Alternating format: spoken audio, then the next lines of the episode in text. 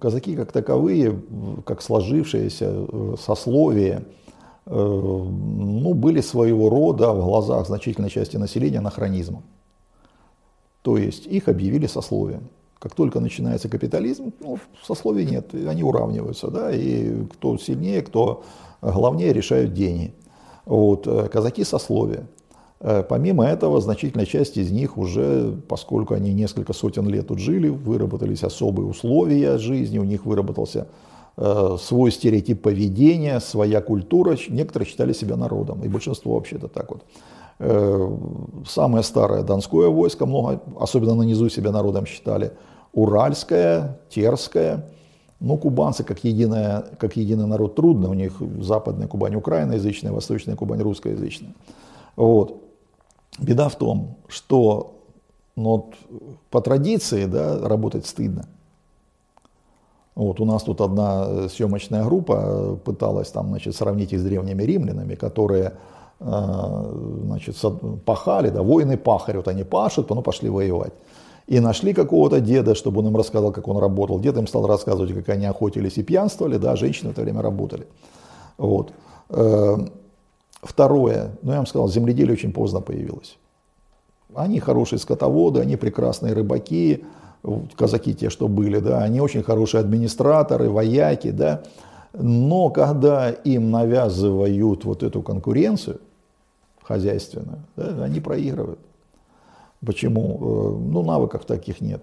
Нет навыка работать на земле. Навык есть, там рыболовы, прекрасные рыболовы, там, вот. Поэтому у нас э, умер недавно, царство небесное, был такой историк, э, Гражданов Юрий Дмитриевич. И он рассчитал, что если бы не было войска, и войско не поддерживало казаков, и у казаков не было бы привилегий, то крестьяне их ассимилировали бы. Здесь у нас половина населения вообще-то были не казаки.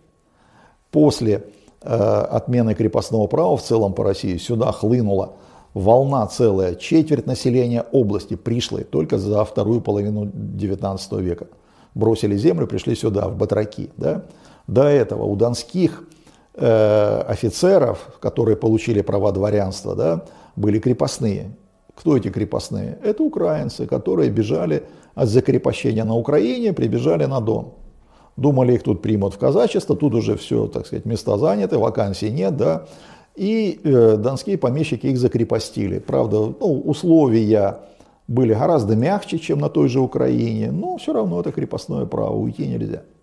Вот. И здесь возник уже конфликт какой? Казаки в подавляющем большинстве э, русскоязычные, а эти бывшие крепостные украиноязычные.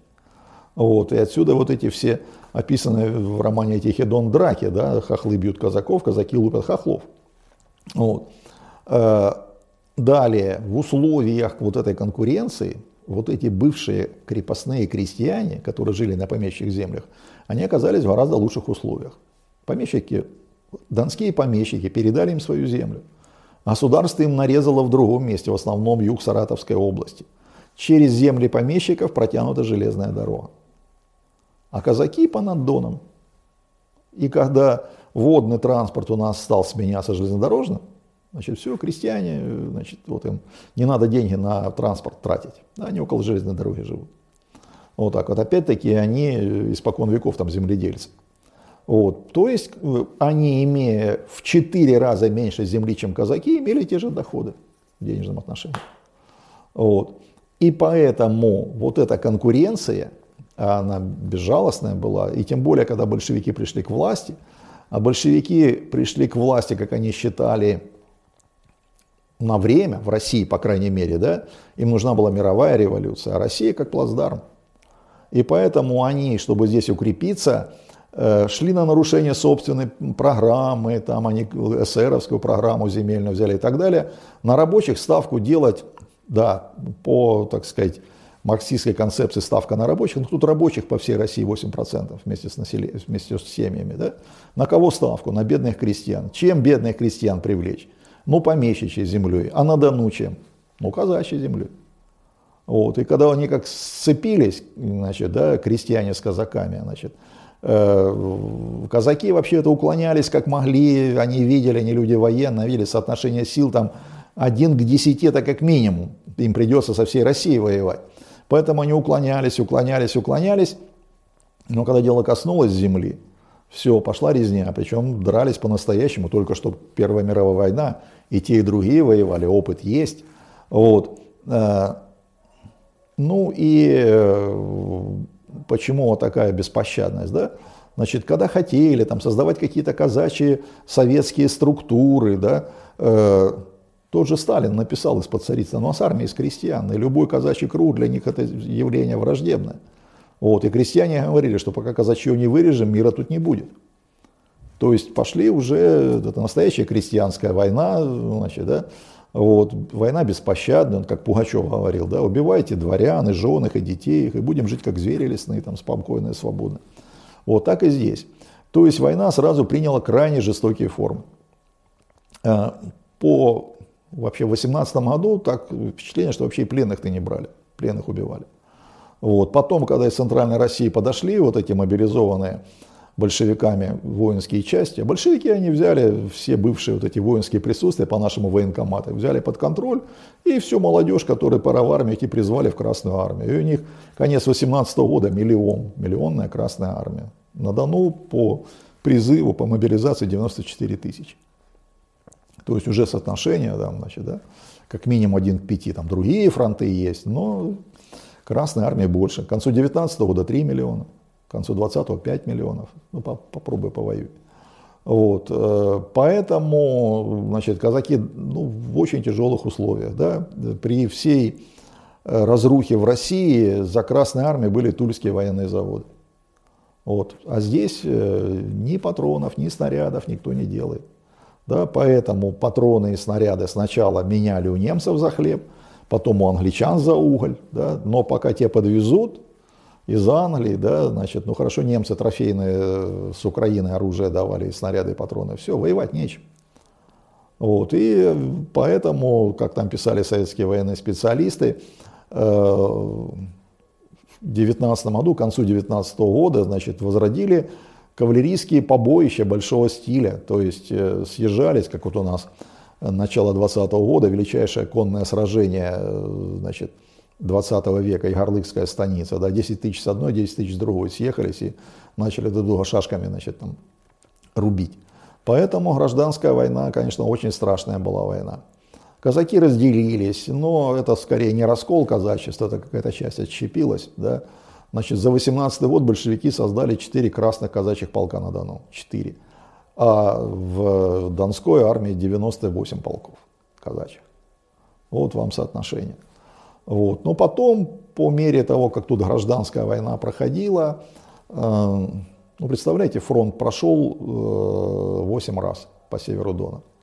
Но там вообще ничего живого не осталось. Да? И чтобы как-то э, помириться, выжить, да, казаки стали со второй половины, ну, с конца, так скажем, 19 года потихоньку в Красную армию переходить. Вот. Э, и ну, белые, кстати, помогли. Деникин думал, э, ну, Деникин или не Деникин, там белогвардейское командование думало, что казаки, если их всех бросить на берегу, да, допустим, белые идут в Крым, а в Новороссийске, в Сочи казаков бросят, то у красных просто, ну, их всех перестреляют, там они оставили порядка 60 тысяч, да, никто не перестреляет столько, прокормить, ну, и распустят по домам, да, а они восстание поднимут, а большевики их перехитрили, да, тут как раз начинается война с Польшей, и они всех сдавшихся казаков в Красную армию на поляков. Вот. Э, и переходы были там, значит, понятно. Но не это самое, ну тысячи три, может быть, перешло. Перешел Кубанский полк, бывший второй Уманский, перешли 700 э, человек Донская бригада, перешел Оренбургский полк. Вот, э, поляки пытались из них там создать воинские части – но порядка там 40-50 тысяч были в Красной армии. И они, значит, ну вот, особенно первую конную армию пополнили, да, и от Киева до границы они вообще-то за два месяца поляков моментально выгнали. Причем они навязали им методы войны какие. Они стали рубить пленных, и все, поляки побежали сразу. Вот. А потом дошли до польской границы. Ну, какая польская граница, да? Э, бывшая австро-венгерская граница, западная Украина, Галиция, да, это в составе Австро-Венгрии было королевство Галиция, Ладомерия, ну, нынешняя западная Украина, Львов, вот это все. Вот, они подошли к границе, все, они дальше не пошли. Им все эти идеи мировой революции, что мы там раздуем пожар мировой, там церкви и тюрьмы сравняем с землей им э, до фонаря, выгнали. Вот. вот насчет Варшавы, да, там помнили, что Варшава была русский город, и кавалерия, кубанцы этого корпуса Гая, они даже эту Варшаву пытались с севера-запада обойти. Вот. Но, значит, поляки переиграли, да, и польская, вот эта советско-польская война закончилась э, поражением, да. Вот. Но казаки, которые служили в Красной Армии, там кого-то сразу стали домой, кто-то дослужил по возрасту. То есть вот это вот было своего рода спасением. Значит, пока они служат в Красной Армии, их никто не трогает, и семьи их никто не трогает. Вот. Потом они уже, когда стали возвращаться, значит, э, ну опять их трогать опасаются. Почему? Значит, порядка 40 тысяч только донских казаков ушло в эмиграцию. Надо их возвращать, там, да? чтобы потом их не использовали как, э, допустим, силу для интервенции. И в 22 году еще там 21 тысяча вернулась из-за границы. Опять мягкая такая политика. Да? Э, банды были, с ними боролись. Но, например, в 27 году на территории современной Ростовской области всего 5 расстрелов по политическим причинам. В 28 году вообще никого не расстреляли. Вот. Амнистия была в 27 году на 2 ноября, к десятилетию Октябрьской революции. Все простили там, но случай был, да, что какого-то берут, значит, э, за болтовню, говорил против советской власти. И моментально нашлись добрые люди и расписали, как он убивал пленных китайцев, как он рубил им ноги, чтобы снять ботинки, там, значит, и комментарий, что даже конвоиры плакали, как он зверствовал. Ну и что ему дают 5 месяцев. Почему? По гражданской войне амнистия, а то, что он сейчас болтал, ну, наболтал всего на 5 месяцев. Вот так вот. А уж потом, ну, когда началась коллективизация, конечно, тут уже, ну, можно сказать, все, кто когда-то служил в белой армии, всех их рано или поздно э, выбрали и либо сослали, либо убили. Так что, ну, тут, видите, народ был очень такой пассионарный, так скажем, да, потери гражданской войны к 29 году значит, были компенсированы за счет высокой рождаемости. Вот. И у нас перепись 26 года, половина мужского населения – это дети юноши до 16 лет. То есть сразу нарожали очень много. Вот. И Великая Отечественная война, значит, Ростовская область на втором месте по количеству героев Советского Союза после Московской. Заслуга казаков, что они создали такую легенду, что до сих пор люди очень далекие от казачества, одевают казачью форму, да, ходят тут все из себя, значит, и как пароль я могу сказать, да, значит, настоящий казак никогда не скажет слово «люба». Значит, это все придумано. Это придумали в 1990 году к первому съезду казаков в Москве. Был такой детский писатель, если он жив, туда и бог ему здоровья, Борис Алмазов. И ему значит, поручили расписать протокол, что казаки должны там собраться, говорить. И он взял фильм Александр Пархоменко, да, где батька Махно играет на гармошке и поет «Люба, братцы, Люба». «Люба, братцы, жить с нашим атаманом не приходится тужить». Значит, если мы возьмем роман «Тихий то на четыре тома слово «люба» встречается два раза. Не было такого. Говорили или верно, или в добрый час. Но «люба» это вот как раз вам, э, так сказать, маркер, да, вот это романтик, который хочет быть казаком, вот он вам скажет «люба». Настоящие казаки поулыбаются, значит, и ничего такого не скажут.